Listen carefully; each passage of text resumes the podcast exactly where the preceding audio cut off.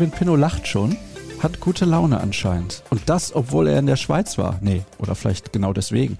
Ich weiß es nicht. Hallo und herzlich willkommen zum BVB Podcast oder Vodcast, je nachdem, wo ihr das Format hört oder schaut. Der Ruhrnachrichten, die nächste Folge steht an und wir schauen voraus auf die neue Saison. In der Vergangenheit haben wir das häufig in einem größeren Rahmen gemacht.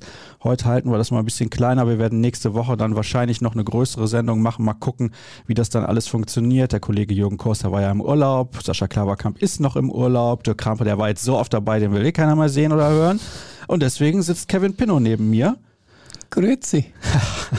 Hat's dir gefallen? Ja, war angenehm, ne? Also, gibt schlimmere Orte zum Arbeiten, würde ich behaupten. Ja gut, der Arbeitgeber hat's ja gezahlt.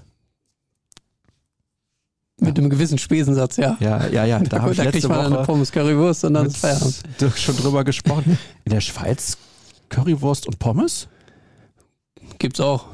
Es gibt auch einen Dönermann da in. Stand da der BVB-Wagen oder Nein, nein. wie sieht's aus? Nein, nein, beim Dönermann unseres Vertrauens. Der Schweizer ist aber, also der Bad Ragaz-Schweizer vor allem, ist jetzt nicht für einen Döner bekannt. Nein, aber das ist das, was wir uns leisten können. Ihr habt da Döner gegessen, ja? Wir haben da Döner gegessen, ne? Und war der gut? Nein. Aber teuer. Was kostet denn der Döner da so? Äh, so 12 Franken. 12 Franken. Ja, ja. Das sind ja 12 Euro. Das ist richtig. Boah. Das war aber ein XXL-Döner. Konntest du am nächsten Schön Tag auch noch von essen? Schön wär's. Nein, nein. Also, 12 normale Wurzeln. Franken? Ja.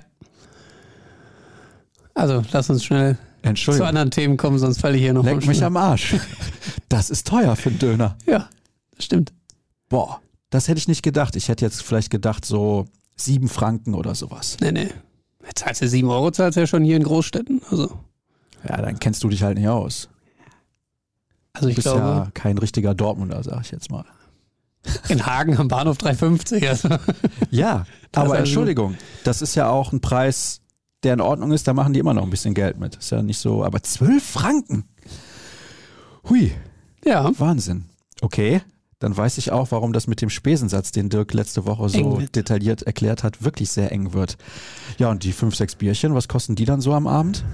ein 107, 05? 05. Ja, wenigstens das. 03 wäre jetzt richtig hart gewesen. Das wäre ja, dann. Die machen das clever in den nächsten genommen. Jahren. Die kaufen dann kleinere Gläser, Preis bleibt gleich. Ich traue denen alles zu. Wetter war dieses Jahr besser als letztes Jahr. Du warst ja letztes Jahr auch da. Hervorragend. Wir hatten nur einen Vormittag ein bisschen Regen, ansonsten äh, Sonnenschein, wie man eventuell auch an meiner guten Bräunung sieht. Ja, okay, ich bin eher der helle Hauttyp. Ich war aber gestern Fahrradfahren bis zur Emscher Quelle. 30 Schön. Kilometer hin und zurück. Ja. War schön. Gute Fahrt. Macht Spaß, habe ich auch schon gemacht. Ja, ist vor allem flach größtenteils. Das ist gut. Am Ende gab es nochmal eine Steigung. Ich würde jetzt nicht sagen, dass es Or-Kategorie bei der Tour de France war, aber für mich persönlich war es zumindest erste Kategorie. Ja, das war mies, weil ich das nicht wusste. Unvorbereitet ist dann. Ja, das konnte man nicht ahnen, weil es wirklich die ganze Zeit relativ flach war, aber es hat sehr viel Spaß gemacht. Und ja, ich glaube, das mache ich nochmal. Da hättest du dich jetzt wahrscheinlich besser mit Dirk austauschen können, weil der ist wieder gut Fahrrad gefahren in der Schweiz. Ja, der hat sich ein Rennrad ausgeliehen. Genau, vom Woche Kollegen erzählt. und äh, dann hat er ein paar Kilometer abgerissen. Auch nicht schlecht, kann man mal machen. Trainingslager, Eindruck insgesamt oder noch ein bisschen Vorgeplänkel, ich weiß es nicht. Du, lass uns direkt starten, oder? Ich kann mal kurz was zeigen. Hier stehen ja Ente und Ente, aber ich habe ja letztens was angekündigt, glaube ich auch. Und das wurde mir von meinen Eltern mitgebracht. Ich finde es auch ein klein wenig unverschämt. ihr könnt es sehen, wenn ihr es guckt. Das ist ein Lego-Männchen. Ein Lego-Männchen in schwarz-gelb-weiß gehalten und vorne drauf das Logo RNBVB. Das muss Kevin aus. Kiska jetzt nochmal in groß einblenden. Ja, kann er später irgendwie tricksen, keine Ahnung. Ist nicht mein Problem. Er ist ja der Regisseur hier. Ja, das lassen wir jetzt erstmal da stehen. Ja. Und ich möchte Olli noch grüßen. Olli hört regelmäßig, also immer, den BVB-Podcast. Hat mir auch erzählt, als ich ihn getroffen habe, dass er auch mal andere Podcasts gehört hat. Aber der Junge weiß, was gut ist. Er hat nämlich eine Gartenlaube in der Gartensiedlung neben dem Stadion. Und da war ich spazieren. Dann gehe ich durch die Gartenlaube durch. Ich weiß nicht, kennst du die? Ich bin noch nicht Also ich durchgegangen, gehe nicht durch die vorbei. Gartenlaube, ja. ich gehe natürlich durch, durch den Gartenverein da. Ja. Also. Und das ist eigentlich nur ein gerader Weg von Anfang bis Ende. und rechts und links sind die Lauben und dann gibt's in der Mitte gibt's so ein Gartenheim, so ein größeres. Und vor den Spielen treffen sich da oft auch die Fans und trinken dann da ein. Ich glaube, gibt auch Bratwurst und sowas. Und da war ich früher auch regelmäßig, also vor der Pandemie. Und fand ich eigentlich immer auch ganz nett. Dann laufe ich da also her und sehe bei der gefühlt letzten Laube spielt ein Vater mit seinem Kind. Ich denke, ach ja, okay, geh weiter. Dann will ich da so rausgehen, ist gerade auch Baustelle und deswegen musste ich da so irgendwie unten durch und dann ruft er von hinten Sascha Staat vom BVB-Podcast. Und dann haben wir ein bisschen geschnackt und jetzt wollte ich Olli einfach mal grüßen. Also Olli, er guckt aber nicht, winkt trotzdem in die Kamera. Schön, dass du reinhörst und hat mich gefreut, mit dir zu sprechen. Bestimmt nicht das letzte Mal, wohnt ja direkt ums Eck. Also wenn er in der Gartenlaube ist, natürlich. Ja, dann muss ich auch noch ein paar Grüße äh, rausschicken und zwar an die drei Jungs aus dem Emsland. Ja, Die waren nämlich mit uns in der Viola Bar. ja ich habe da was Geburtstag gelesen. von Patrick Berger. Also es war ein sehr angenehmer Abend, ähm, nette Unterhaltung. Und wir möchten noch den einen Fan grüßen, der uns äh, in Alltag, also wenn ich von uns spreche, meine ich dir, Krampe und mich, um äh, ein Selfie gebeten hat. Ich habe mein erstes Selfie gegeben. Selfie. Ja, er hört uns oft und wollte ganz gerne mit uns ein Foto machen. Alle anderen haben mit Matthias Sammer und Hans-Achim Watzke die Bilder gemacht und er ist zu uns gekommen und hat uns gefragt, ob er ein Bild machen darf. Es war mir eine Ehre. Dankeschön dafür. Auch er weiß, was gut ist. Ja, offensichtlich. Fantastisch. Viola Bar. Ja, komm, da können wir das Vorgeplänkel noch ein paar Minuten in die Länge ziehen. Und dann entschuldigt, liebe Leute, also fünf Minuten noch. Aber das Also ist ja jetzt fünf quasi Minuten schon Teil des. Trainingslagers. Also Ja, wir sind schon mitten im. BVB-Kosmos. So, die Viola Bar ist das die Bar in Bad Ragaz schlechthin. Ja, es ist auch, glaube ich, die einzige richtige Ja. Bar. Und, Von ähm, Fiorentina-Fans gegründet, oder? ich habe keine Ahnung. Ich glaube, Hat nicht äh, jeder verstanden jetzt, oder? Inhaberin heißt Viola. Ah, okay. Hast du den Ähm, verstanden? Ich habe ihn verstanden, Alles ja. klar, gut. Und äh, ja, Patrick Berger, Kollege von Sport 1, ist 30 Jahre alt geworden im Rahmen des Trainingslagers und hat dann eine kleine Fete geschmissen, hat uns alle eingeladen und dann haben wir da ein paar Bierchen getrunken und die Jungs sind auch zufälligerweise vorbeigekommen in der Bar und haben einen netten Abend mit ihm verbracht.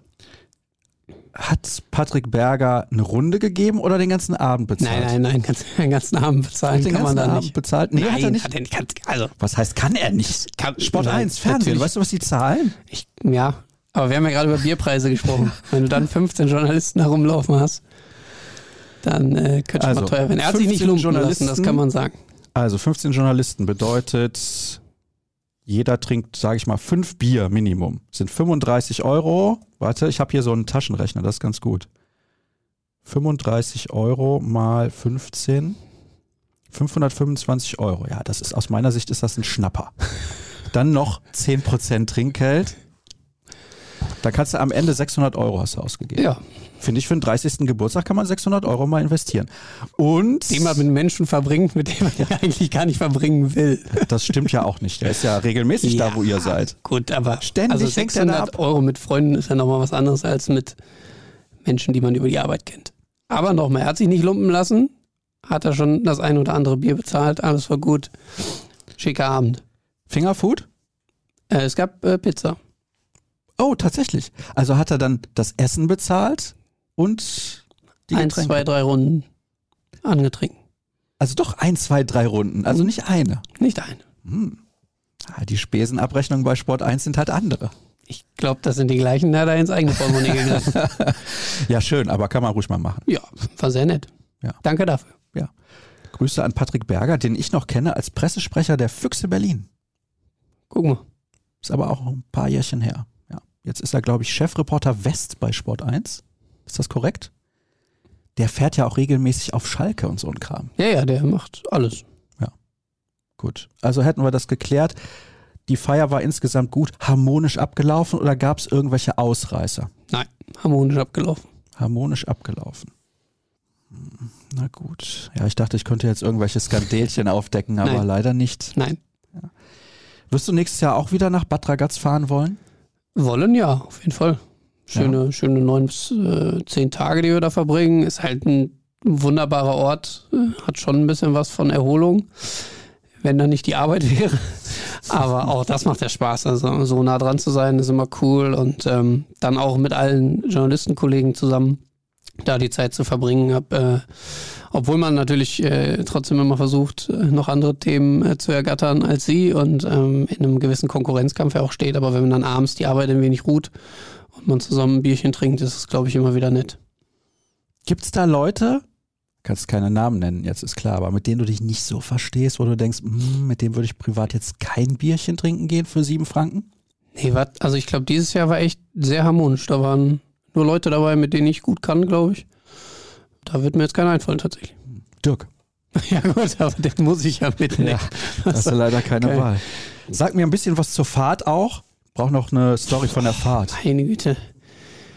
Äh, Hinfahrt eigentlich sehr problemlos durchgekommen. Sieben, siebeneinhalb Stunden. Rückfahrt äh, hatte Dirk Krampe so mit einigen Autofahrern seine Probleme. Hä? Ungefähr so ein Dutzend. Was heißt denn Problem? Er kam nicht vorbei? Ja, oder? die sind aus seiner, seiner Meinung nach sehr bescheiden Auto gefahren. Und er ist dann jemand, der das auch lautstark kundtut.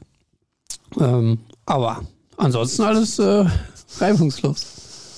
Ich habe, als ich in Innsbruck gewohnt habe, mal bei einer Psychologiestudentin so ein Videointerview mitgemacht, die brauchte das für die Uni.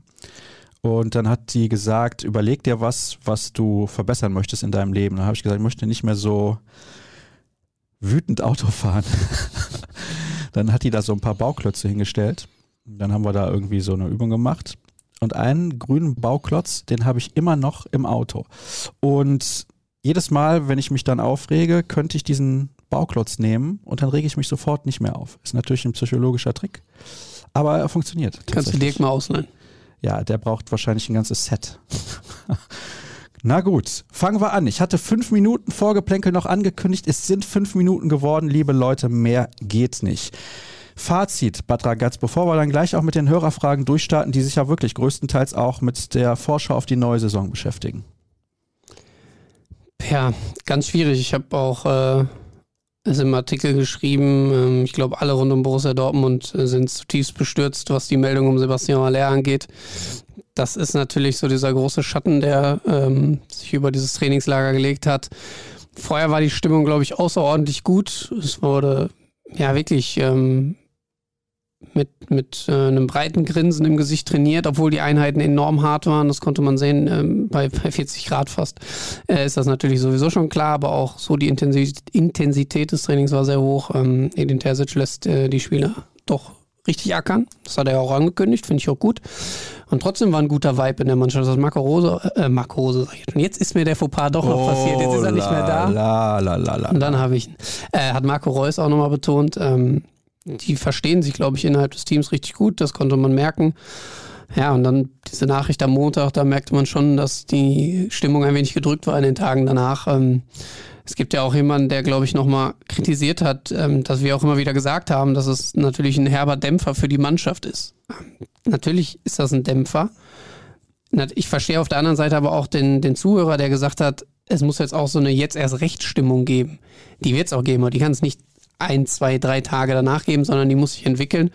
Und das merkt man auch, die entwickelt sich gerade.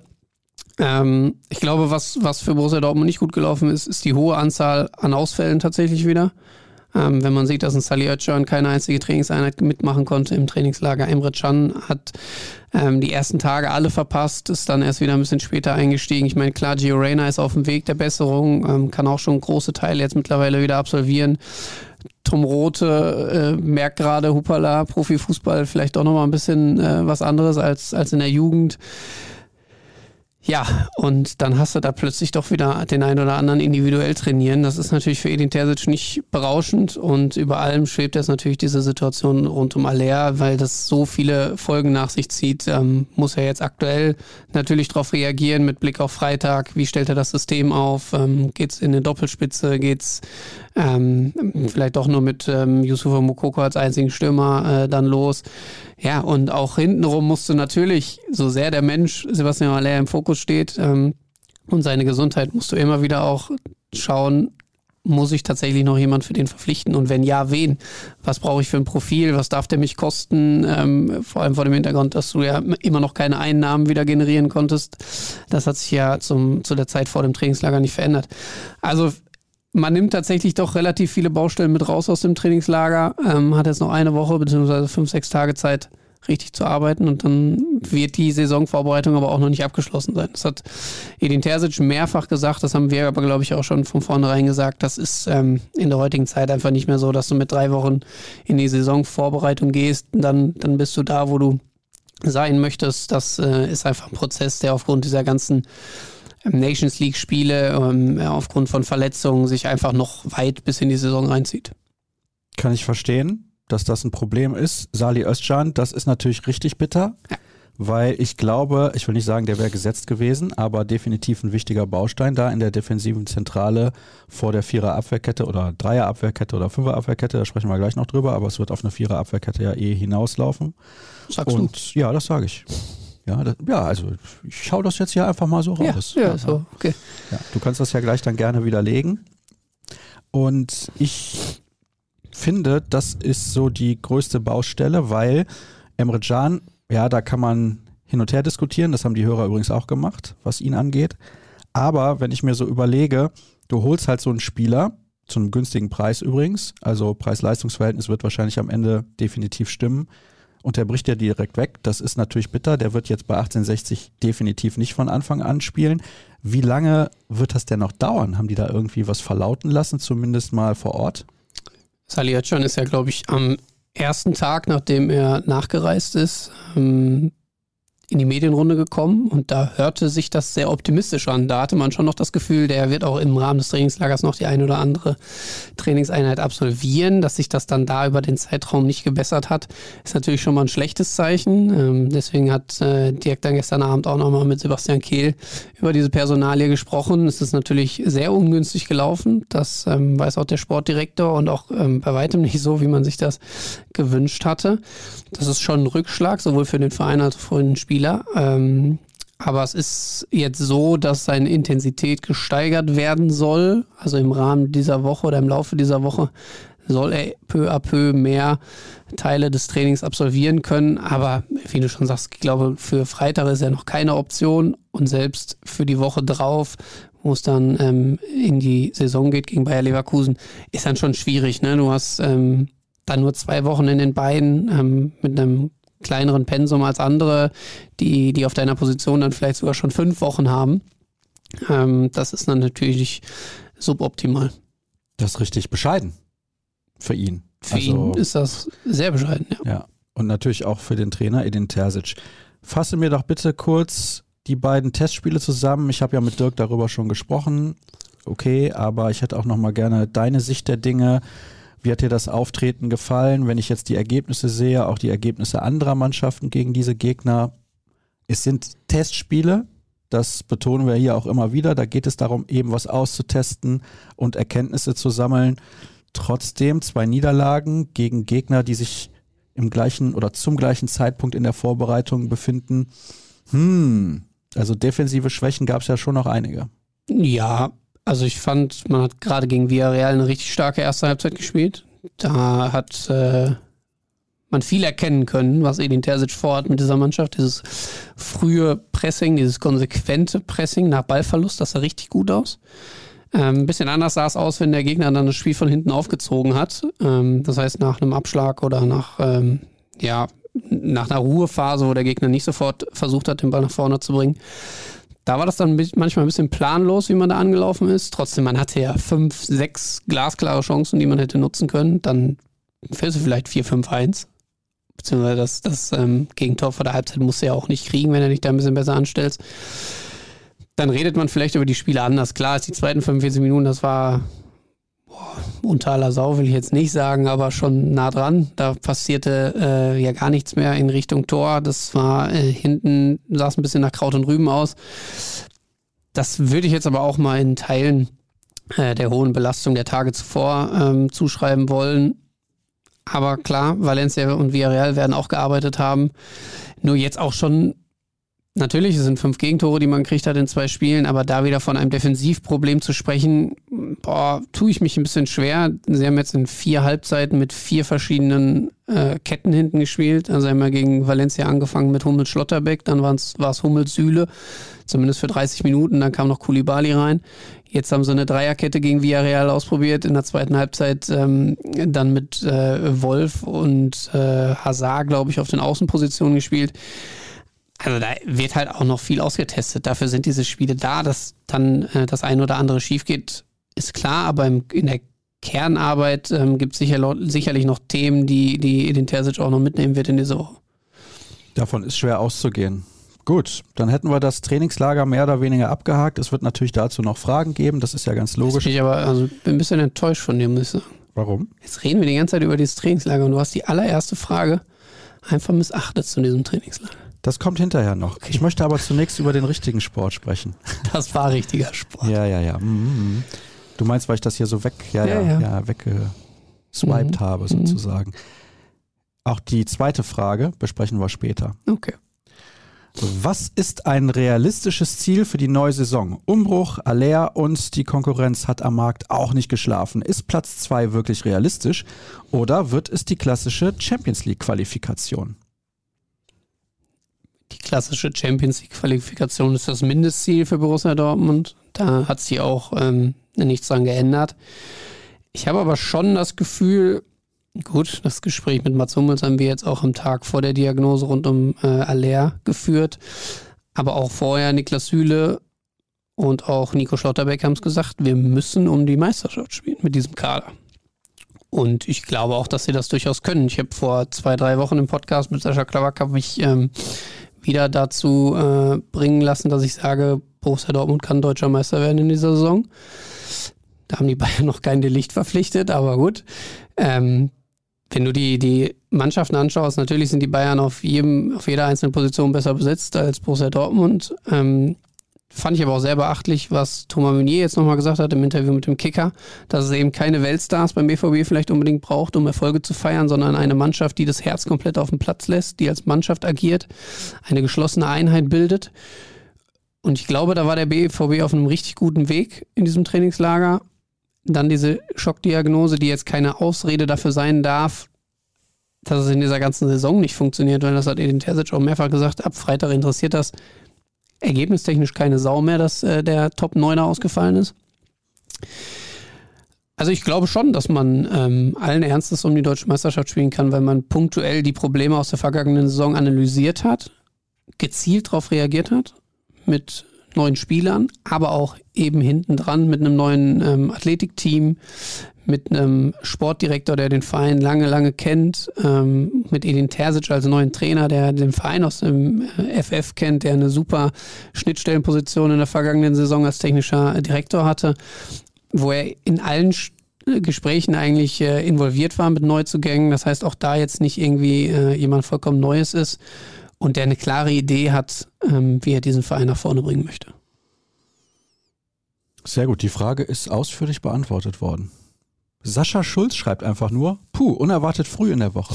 Aber es ist die kurze Woche. Die kurze Woche. Freitag ist schon Spiel. Und da das ja auch eine Art Vorschau ist, denke ich, ist das in Ordnung. Ja, und das Trainingslager ist ja jetzt auch, ne? Muss man ja bilanzieren. Das kann man ja jetzt nicht erst eine Woche später machen. Wann wird CR7 vorgestellt? Morgen. Morgen? Kann ich nicht. Nee. Aber nicht bei, nicht bei Borussia Dortmund. Nee, denkst Nein, du, keine Ahnung. Der findet überhaupt noch einen Verein? Ich glaube, der wird schon noch einen finden, ja. ja. Das kann aber dauern, tatsächlich. Wo siehst du ihn? Ist nicht BVB-Thema, aber. Ich würde mir wünschen, dass er zurück zu seinem Jugendverein geht. Echt? Ja, wäre doch cool. Hm.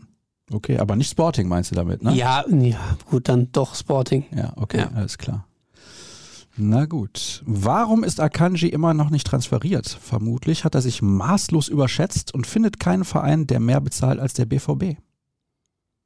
Gibt es, glaube ich, noch eine Frage zu, ne? wo es dann auch darum geht, ähm, dass er keinen anderen Verein findet, der äh, bereit ist. Weiß nicht, was hast du jetzt vorgelesen? Warte nur. Naja, ich habe diese Frage vorgelesen, die ich hier habe für Warum dich. Warum ist Akanji da? Ah ja, der mehr bezahlt, ja. Hat Sebastian Kehle auch ähm, klargestellt im Trainingslager, dass Akanji frühzeitig auf den BVB zugegangen ist, mit dem Wunsch, den Verein zu verlassen, aber auch keine horrenden Forderungen gestellt hat, der nicht gesagt hat, hier, ich möchte Summe X haben oder ich verlasse den Verein, sondern er hat von Anfang an klar gemacht, er möchte gern sportlich etwas anderes machen, was aus meiner persönlichen Sicht vollkommen nachvollziehbar ist nach den Jahren jetzt in Dortmund, dass er sagt, ich äh, habe irgendwie Lust nochmal auf Italien, auf, auf England, was auch immer. Ähm, genau hat er das ja nie kundgetan, wo es ihn hinzieht. So, und dass er immer noch nicht transferiert ist, sehe ich auch als gar nicht das große Problem an. Ich glaube, Sascha Klaverkamp hat schon mal hier auch im äh, Podcast mit dir gesagt, Borussia Dortmund ist dadurch, dass Akanji sich so früh positioniert hat, natürlich auch in einer eher bescheidenen Situation, was die Verhandlungen angeht, weil jeder Verein weiß und kann es ja jetzt auch nochmal sehen, Akanji und Nico Schulz, beides Verkaufskandidaten, die großen Verkaufskandidaten, standen ja auch nicht im Kader für die Testspiele, werden also wirklich nicht mehr berücksichtigt beim, äh, berücksichtigt beim BVB. Ähm, und die Vereine wissen natürlich, je näher das Ende dieses Transferfensters rückt, desto eher wird natürlich auch Borussia Dortmund von den vielleicht eigentlichen Forderungen abrücken. Das heißt, gewisse Vereine, die Akanji dann aber auch, das muss man ganz klar sagen, nicht als Innenverteidiger Nummer eins ansehen können, weil sonst würden sie sagen, ich möchte ihn jetzt in meiner Vorbereitung dabei haben, will ihn integrieren, sondern ihn dann vielleicht eher als Backup sehen, ähm, können natürlich nochmal das ein oder andere Millionchen hinten rausschlagen. Bei Borussia Dortmund ist man sehr entspannt, was diese Situation angeht. Ich glaube auch, dass ähm, da noch ein Abnehmer gefunden wird und äh, Manuel Akanji nächstes Jahr irgendwo anders auflaufen wird. Was man ihm aber wirklich zugutehalten muss, und das hat man im Trainingslager auch nochmal ganz besonders gesehen, der hat keine Sekunde irgendwie auf äh, die Bremse gedrückt, sondern Vollgas in jedem Training richtig gut mitgearbeitet. Egal wo er gespielt hat, wurde er zwischenzeitlich sogar in der Spielform auf die Sechs geschoben, weil in der Innenverteidigung eben kein Platz für ihn ist, beziehungsweise Edin Terzic andere Leute sehen möchte. Und der hat es richtig, richtig ordentlich gemacht. Es wäre ja auch fahrlässig von ihm, wenn er jetzt zu einem neuen Verein will und ist dann einfach nicht fit. Das stimmt natürlich. Ja, denke ich zumindest. Warum ist die Abwehr immer noch nicht ansatzweise stabil? Wurde hier nicht dran gearbeitet? Habe ich ja gerade schon gesagt. Also wenn man da jetzt die beiden Testspiele ähm, betrachtet, dann, dann sind es einfach vier verschiedene Kombinationen in vier Halbzeiten. Da wird am Ende schon eine Viererkette beziehungsweise eine Dreierkette auf dem Platz stehen, die sich noch einspielen muss. Und das ist ein Prozess, der andauern wird. Man kann jetzt nicht innerhalb von zwei Wochen äh, von Edin Terzic irgendwelche Wunderdinge erwarten, dass der sofort das ähm, perfekte Rezept dafür hat, dass Borussia Dortmund keine Gegentore mehr bekommt. Das braucht einfach ein bisschen Zeit. Ähm, und da wird man dann am Ende sehen, was sich da herauskristallisiert, welche, welche Personen tatsächlich diese Rollen be bekleiden. Und ja, ich bin mir schon sicher, dass sie es schaffen werden, deutlich weniger Gegentore zu bekommen als in der vergangenen Saison. Wäre schade, wenn nicht. Wäre schade, wenn nicht. Ja, ja dann braucht man auch über keine Ziele, über die wir gerade diskutiert haben, sprechen. Emre Can gilt und galt als Wechselkandidat. Wie erklärt sich da die Berufung in den Mannschaftsrat? Das ist tatsächlich sehr interessant. Es ist aber ja keine neue Berufung. Emre Can war, war bereits dabei, in ja. der vergangenen Saison äh, im Mannschaftsrat und es ist natürlich auch nochmal ein anderer Schritt, einen Spieler, den du weiterhin im Kader hast, aus diesem Mannschaftsrat zu streichen, als ihn einfach drin zu lassen.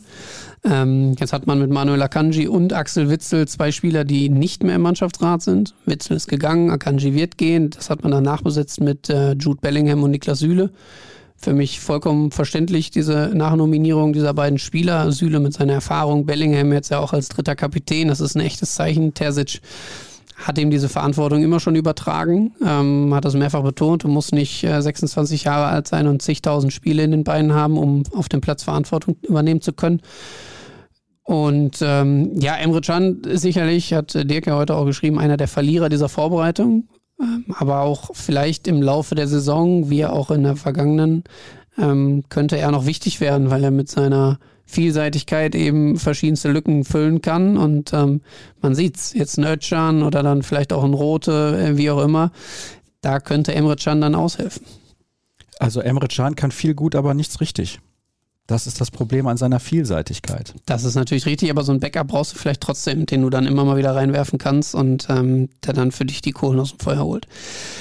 Ich glaube, er hat auch den Anspruch für sich persönlich ähm, eine ganz andere Rolle einzunehmen im Team, also wirklich auch als Stammspieler. Er selbst sieht sich ja auch auf der Sechs, da ist er mit Sicherheit auch am stärksten. Hat er nur letztes Jahr gefühlt drei Spiele gemacht oder so, ne? Weil es halt immer wieder andere Lücken gab, Innenverteidigung, Rechtsverteidiger. Ich glaube, er hat sogar auch auf links gespielt. Ähm, ja, jetzt muss er erstmal sehen, dass er fit wird und dann äh, kann er vielleicht auch nochmal Ansprüche stellen. Dino möchte etwas ganz anderes wissen. Hallo Sascha, ich bin BVB-Fan und höre den Podcast sehr gerne. Doch heute habe ich eine Frage zum Thema Bücher. Gibt es dein Buch 111 Gründe Baseball zu lieben noch zu erwerben? Bestellen kann man es laut Buchhandlung nicht mehr. Die folgende Antwort muss ich als Werbung kennzeichnen. Ja, ich kann sie auch nicht geben. Also. also, man kann das Buch, glaube ich, noch über gängige Online-Portale bestellen, ohne die konkret zu benennen. Aber jetzt pass auf. Jetzt halte ich mal das Buch in die Kamera das aktuell über meinen Verlag Schriftpassion zu erwerben ist. Das ist das Buch von, also die Autobiografie von Rolf Fuhrmann, der Kanzler Otto, Oma und ich, gibt es dort auf schriftpassion.de zu erwerben. Und der Vorteil ist, dass es dort auch einen Link geben sollte zu einer Seite, wo dieses Baseballbuch zu erwerben ist. Ich bin erstaunt, dass es überhaupt noch jemand kaufen möchte. Das habe ich, glaube ich, geschrieben 2016 oder 2017. Das war eine Scheißarbeit. Das ist so dick und es gibt keine Bilder in dem Buch, nur Text. Und du musst ja dann beim Baseball, weil es so unendlich viele Zahlen sind, unfassbar viel recherchieren. Du kannst nicht wie bei dem BVB-Buch, was ich da geschrieben habe, da kannst du nicht so runterschreiben, weil du selbst halt Dinge auch auswendig weißt oder miterlebt hast. Das ist richtig scheiße. Willst du auch mal ein Buch schreiben? Nee. Hast du nie Interesse dran, Nee. das irgendwann mal zu machen? Nee. Vielleicht übernehme ich deine Biografie irgendwann. Ich glaube nicht, dass irgendjemand meine Geschichte lesen möchte, aber mal ab davon. Also das reizt dich gar nicht? Nee, Hm. tatsächlich nicht. Obwohl du gerne schreibst, ja. Ja. aber nach 150, maximal 200 Zeilen sollte bei mir Schluss sein. Ich finde das total spannend und interessant. Gibt einige Persönlichkeiten, über die ich gerne eine Biografie schreiben würde, vor allem natürlich aus dem Sport. So Jan Ulrich, Katrin Krabbe, falls die dir überhaupt noch was sagt. Weißt du nicht, wer das ist? Nein?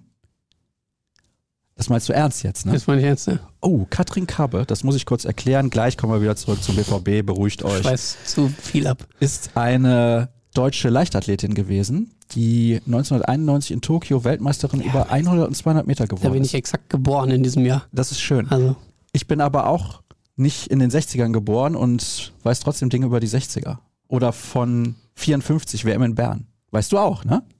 Ja, hast auch noch nicht gelebt. Wie auch immer. Worauf ich hinaus wollte, die wurde dann des Dopings überführt und Riesennummer und Riesengeschichte. Und vor einigen Jahren hat sich ihr Lebensgefährte selbst umgebracht. Also, das ist halt eine ganz, ganz interessante und spannende Geschichte.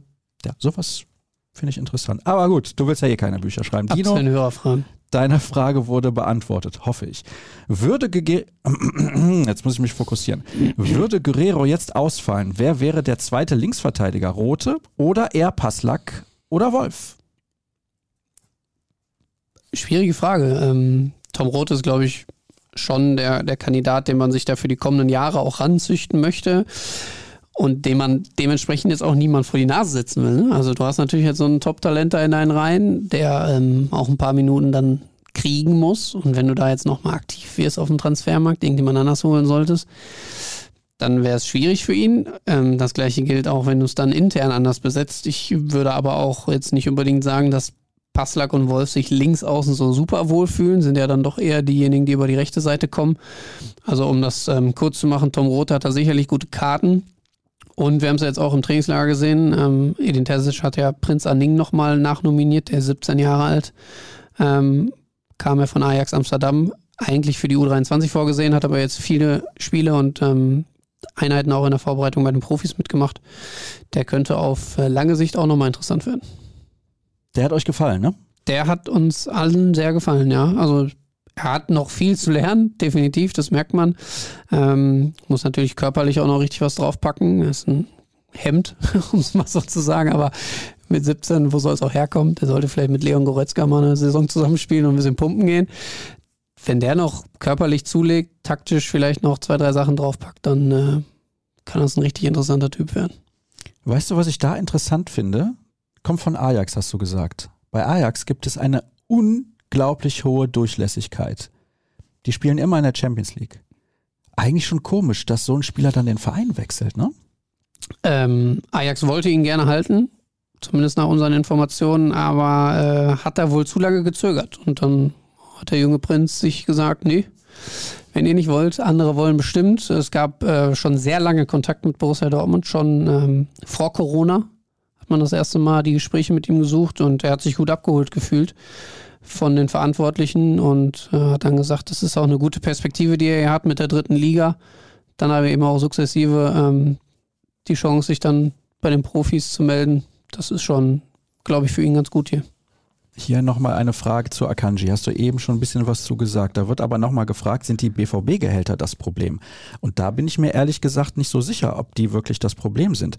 Weil, ja, eigentlich kann er bei Vereinen in England oder Juventus problemlos das gleiche verdienen wie in Dortmund. Ja, absolut. Also wenn die Gehälter ja das Problem gewesen wären und man den Vorwurf aufrechterhält, dass er wegen des Geldes wechseln würde, dann wäre er ja geblieben. Also das ist ja so ein, macht ja nicht so ganz Sinn dann. Das geht ja ums Sportliche. Du hast eben von der sportlichen Herausforderung gesprochen. Ja, sag ich ja, ja er persönlich. Ja. Aber es wird ja ihm auch vorgeworfen, dass er jetzt nochmal richtig Kohle verdient will. Wenn so, aber ja, ja. Die, hm. die, die Gehälter bei Borussia Dortmund, das, also die hohen Gehälter das Problem bei Borussia Dortmund sein, wären, wären, dann würde er ja bleiben. Also. Ja. Ne? Er könnte ja einfach den Vertrag verlängern zu gleichen Bezügen und dann wäre das geklärt. Ich vermute, dass man ihm sogar bessere Bezüge nochmal angeboten haben wird, aber äh, es gab ja ein offizielles Angebot des BVB, das hat er ja ausgeschlagen. Mhm. Aber wie gesagt, wohl nicht aus finanziellen Gründen, sondern dass er nochmal etwas anders machen möchte. Mein Tipp bleibt irgendwie Juventus. Keine Ahnung. Oder Haben die, die nicht schon Nachfolger geholt für die Licht? Haben jetzt Bremer geholt, ist das offiziell? Von Turin? Also vom ich meine, dass sie jemanden geholt haben. Wenn der da ist, dann braucht aber Inter noch einen Ersatz. Da sehe ich ihn ja. Wobei, da, die sollen jetzt an dann Axel Sagadou dran sein. Ja. Auch kurios, dass er nach wie vor keinen Verein hat. Ja, weil der. Also so gar keinen, aber so gar keinen. Sehr gute Ansätze gezeigt, halt immer nur Ansätze. Naja. Moin und Grüße vom Bodensee. Wie seht ihr Emre Can? Jetzt haben wir eben zu Emre Can schon was gesagt, aber trotzdem, bei mir würde er ja immer auf der 6 spielen. Da hat er auch seine besten Spiele für den BVB bisher gemacht. Ich habe ja eben auch schon so salopp gesagt, der kann viel gut, aber nichts herausragend, so ungefähr ich glaube, dass gerade so ein Spieler wie Emre Can eine feste Position dringend braucht. Er für sich selbst, ja, ob Borussia Dortmund ihn fest auf der 6 braucht, ist dann die andere Frage. Ähm, sonst hätte man sicherlich nicht Sali Özcan verpflichtet, wenn man ihn da gesehen hätte. Ich glaube, Özcan ist nochmal ein ganz anderer Spielertyp, der auch dann einer, auf einer Doppelsechs mit Bellingham oder Dahut, die ja deutlich spielstärker sind und auch ähm, offensiv getriebener, eine wichtige Rolle da hinten als Abräumer einnehmen kann. Er sieht sich auch selbst äh, ganz klassisch so, aber trotzdem ist er nochmal ja, anders, flexibler, beweglicher, spielstärker als Emre Can, würde ich persönlich jetzt sagen. Und ähm, auch der wird mal Pausen brauchen. Und dann sehe ich auch Emre Can ganz klar auf einer Sechser-Position. Hier schreibt Andi, bei mir würde er gar nicht spielen, verkaufen, aber schnell. Was glaubst du denn, wie sehr ist er Verkaufskandidat? Ich glaube nicht so, wie man ihn sieht, ähm, weil, weil er eben diese Vielseitigkeit mitbringt und äh, man weiß, dass er dann doch überall mal aushelfen kann. Ich glaube nicht, dass er den Verein verlassen wird in diesem Sommer. So, jetzt passt auf. Welches System erwartet ihr? Braucht es einen Leerersatz? Ja, braucht es wahrscheinlich, aber wir wissen es immer noch nicht ganz genau. Kommt ja auf die Diagnose Kommt an. Deswegen, auf die Diagnose an. Man sieht es ja. ja jetzt bei Marco Richter, da hat es jetzt äh, drei Wochen dann insgesamt, vier Wochen insgesamt, glaube ich, gedauert, bis er wieder auf dem Platz steht, mhm. beziehungsweise bis er dann wieder auf dem Platz stehen soll. Ähm, wenn das eine Prognose ist, die eintritt bei Sebastian Haller, dann wird Borussia Dortmund keinen Ersatz holen. Das würde ich jetzt mal so behaupten. Ansonsten glaube ich, dass zumindest zum Start der Saison, wo es dann auch äh, eben definitiv ohne Sebastian Haller zugehen wird, Edin Terzic die Dreierkette spielen lassen wird. Auch weil Aller fällt und deswegen ja. wird umgestellt, ja? Weil ich vermute, dass er da die beste Möglichkeit hat, ähm, den klassischen Neuner zu ersetzen. Eine Doppelspitze mit, mit Malen oder Adeyemi oder auch Malen Mokoko, Adeyemi Mokoko. Ähm, gibt ihm etwas mehr Flexibilität, dieses, diese, diese Lücke, die Aller hinterlässt, dann doch zu schließen, weil mit wem willst du in einem 4-3-3, in einem 4-2-3-1 vorne im Zentrum spielen. Diese Nummer der falschen Neun hat bei Borussia Dortmund, glaube ich, noch nie funktioniert. Marco Reus hat es mal eine Zeit lang gespielt, Torgan Hazard hat es gespielt. Äh, ich glaube, es gab die eine Saison, wo man quasi gar keinen richtigen Stürmer hatte. Julian Brandt hat das mal gespielt. Ja. Und das war nicht gut. Nein, das war bei allen nicht gut. Und vor allem sind sie alle auf anderen Positionen deutlich besser. Das finde ich, hat man jetzt bei Marco Reus sehr gut gesehen. Diese Rolle hinter den beiden Stürmern hat ihm sehr gut getan, ähm, wo er die Bälle verteilen kann, mit ein, zwei Kontakten richtig schön seine Mitspieler in Szene setzen kann. Ähm, Adeyemi selbst hat äh, betont, er spielt gerne vorne drin. Daniel Mahlen hat auch immer betont, er ist eigentlich nicht der klassische Flügelspieler, als äh, den ihn der BVB ja geholt hatte eigentlich, sondern er spielt lieber im Zentrum. Ob die beiden zusammen jetzt die allerbeste Kombination sind, weiß ich auch noch nicht. Oder ob sie vielleicht eher der zweite Stürmer neben einem klassischen Stürmer sind. Ähm, aber ich vermute, dass dieser Haller-Ausfall tatsächlich Auswirkungen auch auf die Defensive haben wird und er deswegen mit einer Dreierkette, mit einer Kompaktheit hinten ins Spiel geht und dann auch über die Außenverteidiger Guerrero Meunier, die dann viel mehr Möglichkeit haben, ähm, dann auch offensiv sich mit einzuschalten, aufzurücken, was Rafael Guerrero ja unabhängig vom System sowieso immer tut. Ähm, in Teilen dann vielleicht sogar manchmal zu viel. Und da hat er jetzt eben dann die Möglichkeit, das noch aktiver zu betreiben, weil er eben die Sicherheit hat. Ähm, er wird abgesichert von mindestens drei Verteidigern.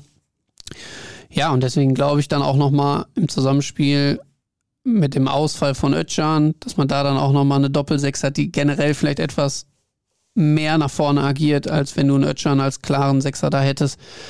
Ähm, wird es meiner Meinung nach relativ klar auf eine Dreierkette hinauslaufen. Ich kann jetzt auch völlig daneben liegen, aber ich habe das Gefühl nach dem Villarreal-Test, dass ähm, wird auch gegen 1860 so laufen. Ich glaube nicht, dass es für die nächsten fünf, sechs Wochen in Stein gemeißelt ist, sondern dass es dann auch sehr abhängig ist vom äh, Gegner, mit welchem System er spielt. Und auch vom Personal. Also wenn einer von Schlotterbeck, Süle oder Hummels ausfällt, dann kann er sich überlegen, genau, ob eine das, Dreierkette das ist, die beste Alternative ist. Das ist auch das große Problem, weshalb er eine Dreierkette nicht für die ganze Saison instrumentalisieren kann und sagt, yo, ich äh, hau die da jetzt äh, jedes Spiel komplett rein. Mats Hummels kann keine 34 Spiele in der Liga mehr gehen, der kann nicht noch sechs äh, Champions League Vorrundenspiele machen, sondern die brauchen dann Pause, dann wird er rotieren, dann wird er auf eine Viererkette gehen und dann werden wir, glaube ich, die verschiedensten Duos hinten in der Innenverteidigung sehen. Verlierer der Vorbereitung hast du ja eben schon ein bisschen drüber gesprochen. Wer sind denn die absoluten Gewinner? Jude Bellingham ist der absolute Gewinner. Ähm, hat großes Lob bekommen von Edin Terzic. Ähm, ich glaube, ebenfalls ein absoluter Gewinner also bei Bellingham muss man jetzt, glaube ich, gar nicht groß drauf eingehen. Ne? Der, der, hat jetzt die Binde noch bekommen, noch mehr Verantwortung. Ähm, wie gut der Junge ist, weiß man. Terzic soll auch nochmal so ein bisschen zu sich genommen haben, ihm nochmal klargemacht haben, dass diese Ausraster, die er auf dem Platz hat, äh, gegenüber Schiedsrichtern, gegenüber Mitspielern, äh, das Temperamentvolle, dass er das durchaus auch ein bisschen eindämmen muss, um so eine Führungsrolle dann auch richtig zu bekleiden. Ähm, ich sehe Mats Hummels als großen Gewinner. Ich glaube, der hat ähm, sehr davon profitiert, so, so schlimm das eigentlich auch klingt, dass er letztes Jahr früh raus war. Hat er auch nochmal gesagt, diese fünf Wochen, die er frühzeitig ja die Saison beendet hat, plus die Wochen des Urlaubs, ähm, haben ihm richtig gut getan, mal vom Kopf richtig abzuschalten, die Beine auch mal ruhen zu lassen. Und der stand jetzt in der gesamten Vorbereitung bei jedem Training auf dem Platz, hat alle Spiele mitgemacht, nicht über 90 Minuten, aber hat richtig viele Minuten gesammelt und ähm, ich glaube, dieser Routinier in der Mannschaft, ähm, das hat Edin Terzic schon gerne auf dem Platz dann auch ähm, so als verlängerte Sprache und neben Marco Reus dann auch jemanden in der Defensive zu haben, der so viel Erfahrung mitbringt. Vielleicht auch in den einen oder anderen Bereichen Defizite hat, aber ich glaube, das sieht man enorm. Ähm, haben, es gibt ein Foto von ihm aus dem Trainingslager, wo er oberkörperfrei auf äh, das Fahrrad gestiegen ist. Äh, ich glaube, einen so fitten Mats Hummels haben wir seit vielen, vielen Jahren nicht mehr gesehen. Und vielleicht will er mit 33 Jahren nochmal zeigen, was alles in ihm steckt. Ja, ich wäre da jetzt nicht oberkörperfrei aufs Fahrrad gestiegen. Ne? Nee, wegen der Groupies. Achso. Nicht, dass alle ausrasten. Ja, ja, das möchte ich nicht, ja. Verständlich. Waren denn viele weibliche Fans da? Ja, da war alles durchgemischt. Also Männer und Frauen. viele Kinder. Ja, gut, Kinder sind Kinder. ja auch ja, männlich oder weiblich.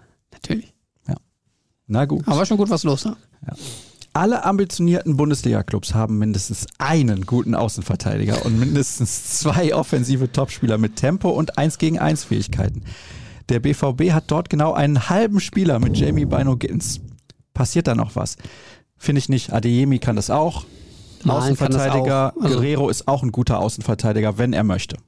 Wenn er möchte, wenn er sich vielleicht auch ein bisschen stringenter ans System hält ne, und nicht als Linksverteidiger plötzlich vorne rechts auftaucht. Das ist halt so ein Freigeist auf dem Platz, der gerne macht, was er will, aber ähm, ich weiß nicht, ob du es gesehen hast auf Twitter, aber dieser Doppelpass, den er im Training gespielt hat, den er mal kurz mit dem linken Außenriss in den rechten Winkel gezimmert hat danach. Nein, habe ich nicht gesehen. Welchen Leuten folgst du da? Das war bei irgendwelchen Fußball-Kontext, sexy Passes, keine Ahnung was oder so Seiten. Ähm, Sexy Sportclips folgst du doch. genau. Irgendwelche tschechischen Supermodels in der Kreisliga B. Nein. Ähm, der ist schon wahnsinnig gut. Also was der am Ball kann, kann glaube ich kaum ein zweiter Innenverteidiger sogar in der ganzen Liga. Und ähm, also dazu sagen, dass man, dass man da schlecht aufgestellt ist, würde ich nicht unterschreiben. Sicherlich viele Baustellen, an denen er arbeiten muss. Vielleicht kriegt Terzic das so ein bisschen in ihn rein. Vielleicht übernimmt er aber auch ähm, denn gerade in dieser Dreier-Fünfer-Kette eine ganz andere Rolle, wo er sich anders ausleben kann und darf. Dann kann das richtig gut werden. Tag, geilster Podcast ever. Mich treibt nur eine Frage richtig um. Gibt es etwas Neues von Sebastian Aller und muss man in diesem Zusammenhang einen Plan B stricken? Okay, waren zwei Fragen, schreibt er, aber dazu hast du ja eben schon was gesagt. Sagt man eigentlich Aller oder Haller? Ich weiß es nicht. Du hast Haller gesagt. Ich sag Haller, ja. Aber ist nicht das H am Anfang im Französischen stumm? Ich weiß es nicht. Deswegen frage ich. The Incredible Hasi heißt er übrigens der gerade diese Frage gestellt hat. Ja, nochmal zur Diagnose. Aktuell gibt es noch nichts Neues. Er hat ja das Bild aus dem Krankenhaus getwittert. Ähm, aber die Probenentnahme äh, wird da wahrscheinlich stattgefunden haben und jetzt geht es darum zu schauen, ist es äh, gutartig oder eben bösartig und welche Folgen ähm, zieht das dann nach sich. Weil man hat ja bei Marco Richter gesehen, es gibt ja auch bösartige Tumore, die dann aber durch die Entfernung ähm, eben keine weitere Probleme dann ähm, ähm ja, nach sich ziehen, sondern es damit getan ist, auch keine Chemo dann mehr nötig ist. Drücken wir die Daumen, dass es schnellstmöglich alles für ihn vorbeigeht. Das wäre toll. Das möchten wir auf jeden Fall so, dass das so ist. Wer hat seine Chance in der Vorbereitung eher genutzt und geht als Nummer 1 Linksverteidiger in die neue Saison? Dazu hast du eben ja auch schon was zugesagt. Ich möchte aber trotzdem den Rest der Frage noch vorlesen. Bin für Rote soll sich der Junge beweisen, das Geld für Raum muss nicht ausgegeben werden. Dieser sollte lieber seine erste gute Saison bei der TSG bestätigen. Und dann schreibt Andi, du meinst bei RB. Deswegen habe ich das auch noch vorgelesen. Leipzig ist in den Poker um David Raum eingestiegen. Oder ist er schon fest verpflichtet? Habe ich das verpasst? Ich glaube, es ist noch nicht vollends verkündet. Aber, aber es ist so zu 90 Prozent. Ich glaube ja. Ähm, ja, gibt jetzt verschiedene Modelle, woran das liegen könnte. Ich glaube nicht, dass ähm, RB Leipzig der Herzensverein von David Raum war. Vielleicht war es eher Borussia Dortmund. Vielleicht wäre er gerne hier hingewechselt. Kann aber auch sein, dass Borussia Dortmund jetzt eben anders agieren muss, weil man sagt, die Millionen, die man einplant durch Manuel Akanji oder durch Nico Schulz, die, die Millionen, die man für Schulz kriegt, die zwei, oder? Ja gut, aber es sind immerhin zwei, drei, was auch immer. Zusammen mit Akanji hast du da irgendwie vielleicht dann 28 oder was. Vielleicht sogar ein bisschen mehr. Ähm, die müssten jetzt vielleicht erstmal noch auf Halde liegen, falls man wirklich vorne im Sturm agieren muss und einen Nachfolger für Sebastian Lehr braucht. Vielleicht hat man ihm dann signalisiert, du, das, das wird in diesem Sommer nichts. Ist Spekulation. Vielleicht hat er auch einfach gesagt, geil, bei RWE sehe ich meine Zukunft Vielleicht sehe ich da aber auch ein paar Millionen mehr auf meinem Konto. Ich war nie der Riesenfan, war nicht komplett überzeugt von diesem Transfer. Deswegen glaube ich für Borussia Dortmund schon okay so. Ja, das glaube ich auch, dass das okay ist. Ich glaube nicht, dass er ein Weltklasse-Linksverteidiger wird. Nein, auf Dauer glaube ich das auch nicht. Von also, daher, ja. guter Spieler, sehr guter Spieler, ja, vielleicht ja, aber ein überragender. Ja, das glaube ich auch nicht. Vielleicht haben wir aber auch komplett Unrecht. Du. Kann ich ja dann auf dich abwälzen. Du bist der Experte, ich bin hier nur genau. der Moderator. So sieht's aus. Sonnige Grüße aus dem Urlaub von der Müritz an den besten Podcast ever. Entschuldigung, die Müritz, das ist doch MacPom, oder? Erdkunde abgewählt. Klasse 9. Wie bewertet ihr die Gesamtsituation inklusive der Leistungen von Mukoko und gibt es in den Zusammenhang Neuigkeiten zur Vertragsverlängerung? Ich glaube, Mukoko hat eine, eine ordentliche bis gute Vorbereitung gespielt, hat sich äh, richtig reingehauen. Man merkt diesen unbändigen Ehrgeiz, mit dem er in Spiele reingeht. Ähm, es gibt aber noch nichts Konkretes. Er hat immer wieder durchklingen lassen über seinen Berater, äh, dass er die Vorbereitung gerne abwarten möchte, wie es auch unter Edin Terzic läuft. So fies das klingt, er könnte jetzt natürlich von der Aller-Situation auch profitieren, weil er eben nicht den Neuner vor sich hat sondern theoretisch der erste Ersatz wäre. Ob der BVB aber jetzt ähm, dauerhaft auf ihn setzt, das steht jetzt noch auf einem anderen Blatt. Ich kann mir aber nach wie vor gut vorstellen, dass er bei Borussia Dortmund weitermachen wird, weil er eben mit Eden Terzic, mit Sebastian Gebhardt, mit Otto Addo drei für ihn ganz, ganz wichtige Leute im Trainerteam hat, die ihm, glaube ich, eine ganz klare Perspektive hier im Verein aufzeigen. Nochmal Linksverteidiger. Wäre Borna Sosa eine Alternative zu Raum? War immer mein Wunschkandidat. Oh. Von Anfang an. Also es äh, hieß, man bemühe sich um einen Linksverteidiger, beziehungsweise sieht er eine Schwachstelle bei Borussia Dortmund. Finde ich den deutlich interessanteren Spieler sogar als, als Raum, hat, äh, glaube ich, so viele Torvorlagen wie kein anderer Linksverteidiger in der Liga. Und das beim VfB Stuttgart, das ist schon ein cooler Typ. Ich bin mir noch nicht sicher, ob der überhaupt auf dem Markt ist. Spielt keine Rolle, wenn man genug Geld zahlt. Ja, ja. Vielleicht kann der VfB es ja gebrauchen, wenn sie Sache Kalajdzic nicht mehr loswerden. Können ja Nico Schulz haben. Ich glaube, auf den Tausch lassen sie sich nicht ein. Hm. Ja gut, also wenn du sagst, das wäre ein interessanter Kandidat. Ich finde schon. Gut, du hast auch gesagt, der BVB wird Meister. Was denkt ihr, wer auf den beiden Außenbahnen Stammspieler sein wird? Habe bei Kickbase Rainer und Wolf. Also er meint offensive Außen, wahrscheinlich. Das kommt dann wahrscheinlich in einem 4-2-3-1 gleich, ne? Dann finde ich Wolf schon mutig, muss ich sagen. Also ich, ich finde den Jungen ja wirklich stark, ähm, mit, mit was für einer Einstellung der in, in jedes Spiel geht, in jede Minute, die der auf dem Platz steht. Aber ich glaube jetzt nicht, dass er unbedingt Stammspieler wird. Ähm, in einem 4-2-3-1 würde ich dann Rainer, wenn er fit ist, schon sehen. Und dann, wenn man mit einem Stürmer spielt, aber eher einen Adeyemi auf der Außenbahn. Ist für Kickbase dann vielleicht eine, eine, eine teure Kombi. Ich weiß nicht, ja, ob man das ich denke dann auch. Hab noch nie Kickbase gespielt, kann Ich ich, nicht nicht. so sagen. Falls Aller länger ausfallen sollte, ja, das ist wieder dieser Konjunktiv. Wie wäre es, wenn man Edinson Cavani als vorübergehenden Ersatz holen würde? Ja, das wäre sicherlich toll. Das wäre auch äh, toll, einen Edin Dzeko zu holen oder Luis Suarez. Moment. Da sind Moment, natürlich warte mal alles kurz. Namen. Suarez, kein ähnlicher Spielertyp wie Sebastian Aller. Der macht jetzt nicht vorne die Bälle irgendwie so fest und ist nicht so groß.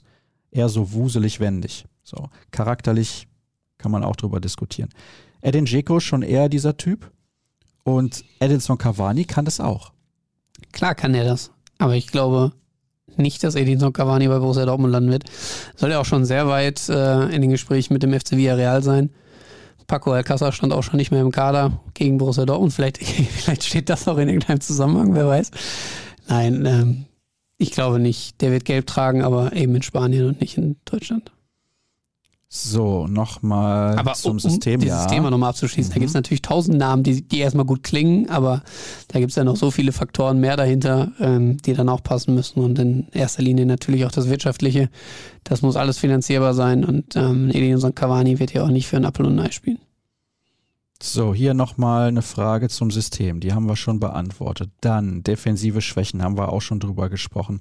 Hassan S. aus M. Der übrigens einen Sohn hat, der bei Twitter sehr aktiv ist, vielleicht ein bisschen zu aktiv, ist anscheinend auf eine Goldader gestoßen oder wie sonst lassen sich die 180 Millionen erklären, die die Bayern ausgegeben haben. Das zeigt mal wieder nur, dass der BVB machen kann, was er will. Meister wird der FCB. Das kann aber doch nicht Sinn des Ganzen sein, dass 17 andere Clubs ohne Chance sind. Nein, kann natürlich nicht Sinn der Sache sein. Ist auch scheiße, aber ist nicht zu ändern. Nö, das hast du gut zusammengefasst. Es ist am Danke. Ende nicht zu ändern, wenn das Geld da ist. Äh, und ich glaube, wenn, wenn man dem FC Bayern 1 nicht vorwerfen kann, dann, dass sie schlecht wirtschaften. Deswegen ähm, werden da sicherlich ein paar Töpfe mehr noch äh, Gelder aufweisen, dass sie dann eben auch ein Delicht für 80, ein Manet, was hat er am Ende gekostet? 45 oder was war die festgeschriebene Ablöse? Grafenberg, Masraoui. Masraoui war ablösefrei meines Wissens nach. Ja, das natürlich spielen die in anderen Sphären. Das, das äh, braucht man nicht, braucht man nicht zu diskutieren. Ihnen daraus einen Vorwurf zu machen, ist halt auch schwierig.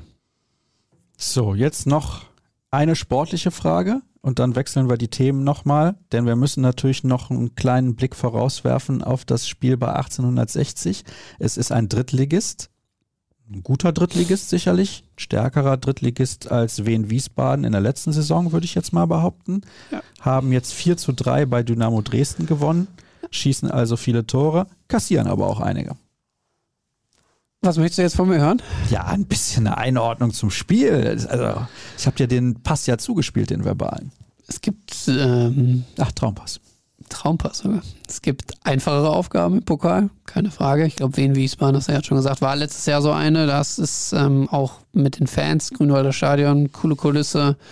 Das kann holprig werden. Vor allem natürlich auch, weil Borussia Dortmund jetzt noch nicht so das System mit all den Spielern äh, zusammen hat, wie sie sich wünschen. Aber wenn man das mal mit vergangener Saison vergleicht, wo Akanji, glaube ich, drei Tage im Training war und sofort Stamm spielen musste mit Antonius Papadopoulos an seiner Seite, waren das nochmal ganz andere Vorzeichen. Jetzt konnte man eigentlich relativ lange zusammenarbeiten.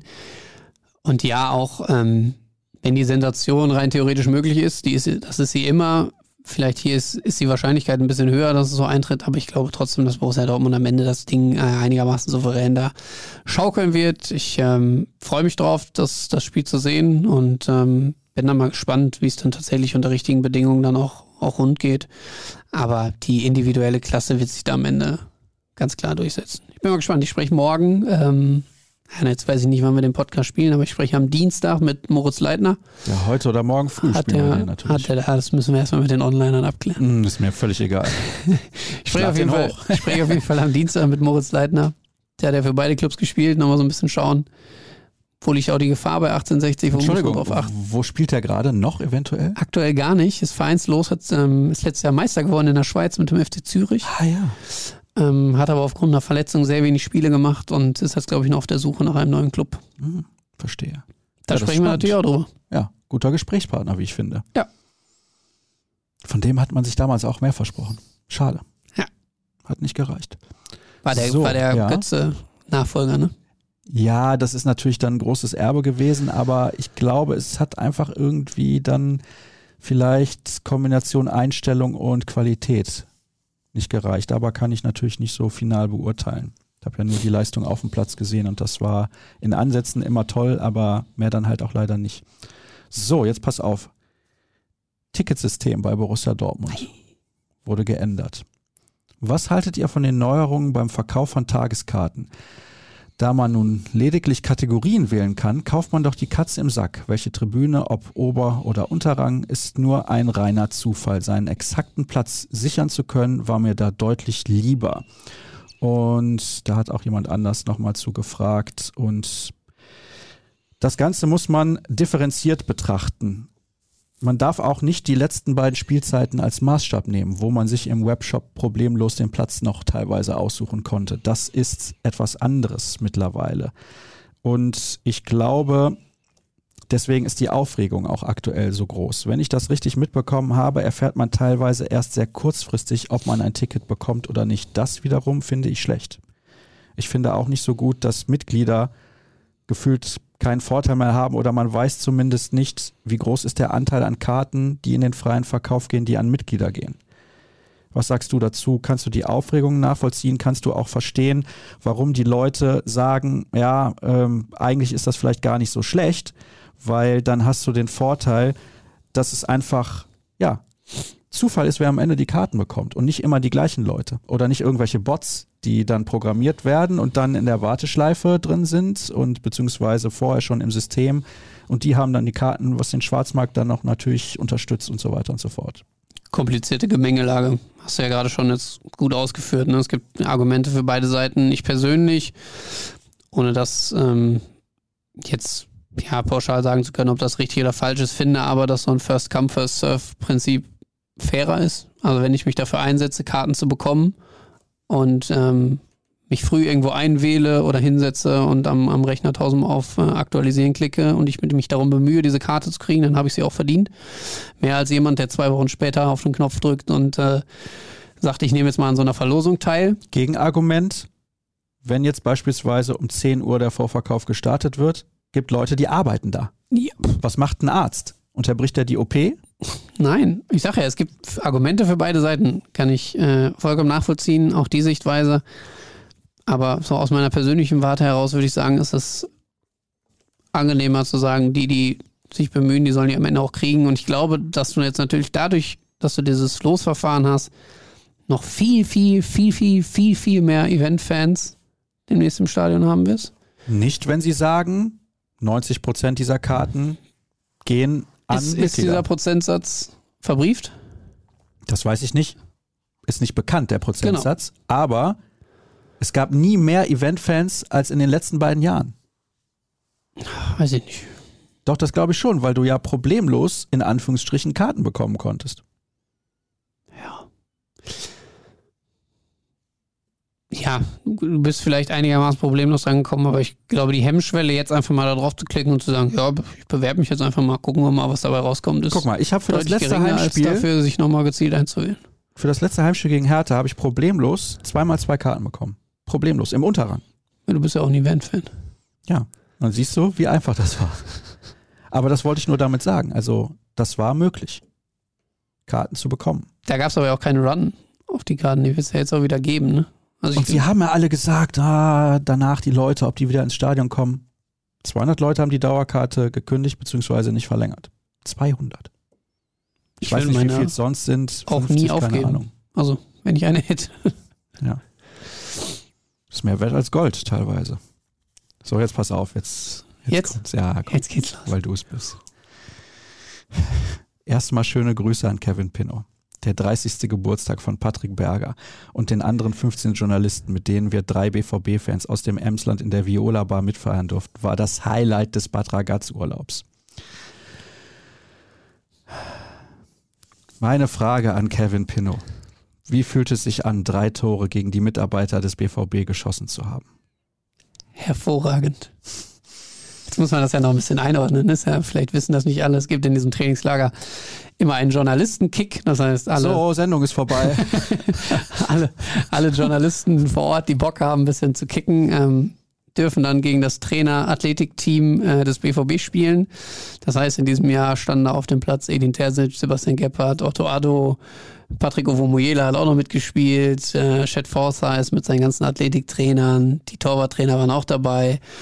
Und ja, dann haben eben wir Journalisten zusammen mit ähm, zwei, drei Leuten aus dem BVB Medienteam eine Mannschaft gebildet und äh, haben es im 19. Anlauf versucht, den BVB zu schlagen. Es ist uns leider nicht gelungen. Wir haben ähm, 3 zu 5 verloren. Und du hast alle drei Tore und ich habe alle drei Tore geschossen, das muss man schon so sagen. Und ähm, tatsächlich auch eins mit links, eins mit rechts und eins mit dem Außenriss. Also ein geniales Gefühl, kann ich nur sagen. Ich wurde, ich, sag's jetzt auch einfach, ich wurde anschließend von Edin als äh, Man of the Match gekürt. So, jetzt muss ich kurz was erklären als Einordnung für diese drei Tore bei einer 3 zu 5 Niederlage. Freut mich für dich gehst ja auch ab wie Schmitz Katze. es gibt einen schwedischen Eishockeyspieler, Peter Forsberg, der spielt schon lange nicht mehr. Einer der besten Spieler aller Zeiten, ist auch in der NHL Hall of Fame und in der internationalen, glaube ich, auch schon. Gehört dem Triple Gold Club an. Das sind Spieler, die den Stanley Cup in der NHL gewonnen haben, Olympia und die WM. Davon gibt es nicht unendlich viele. Er ist einer, er war auch Rookie des Jahres in der NHL und MVP und so weiter. Überragender Spieler gewesen. Es gibt eine Geschichte aus seiner Kindheit wo er nach Hause kommt und der Vater ihn fragt oder die Mutter, ich weiß es nicht, wie viele Tore hast du denn heute gemacht? Sechs. Und der Junge heult. Ja, was ist denn mit dir los? Wir haben sechs, sieben verloren. In diesem Sinne, folgt Kevin Pinno bitte bei Twitter unter @kevinpinno, folgt uns unter @rnbvb. Schließt gerne auch ein Abo ab auf ruhrnachrichten.de/bvb für die exklusiven Inhalte. Folgt mir sehr gerne unter Start und am Ende kann ich nochmal Werbung machen für dieses fantastische Buch, die Autobiografie von Rollo Fuhrmann. Ich wurde ja danach gefragt, mehr oder weniger. Ist in Ordnung. Mehr Mal. oder weniger. Ja, denke ich auch. Das war's für diese Woche. Nächste hören und sehen wir uns garantiert wieder. Tschüss. Ciao.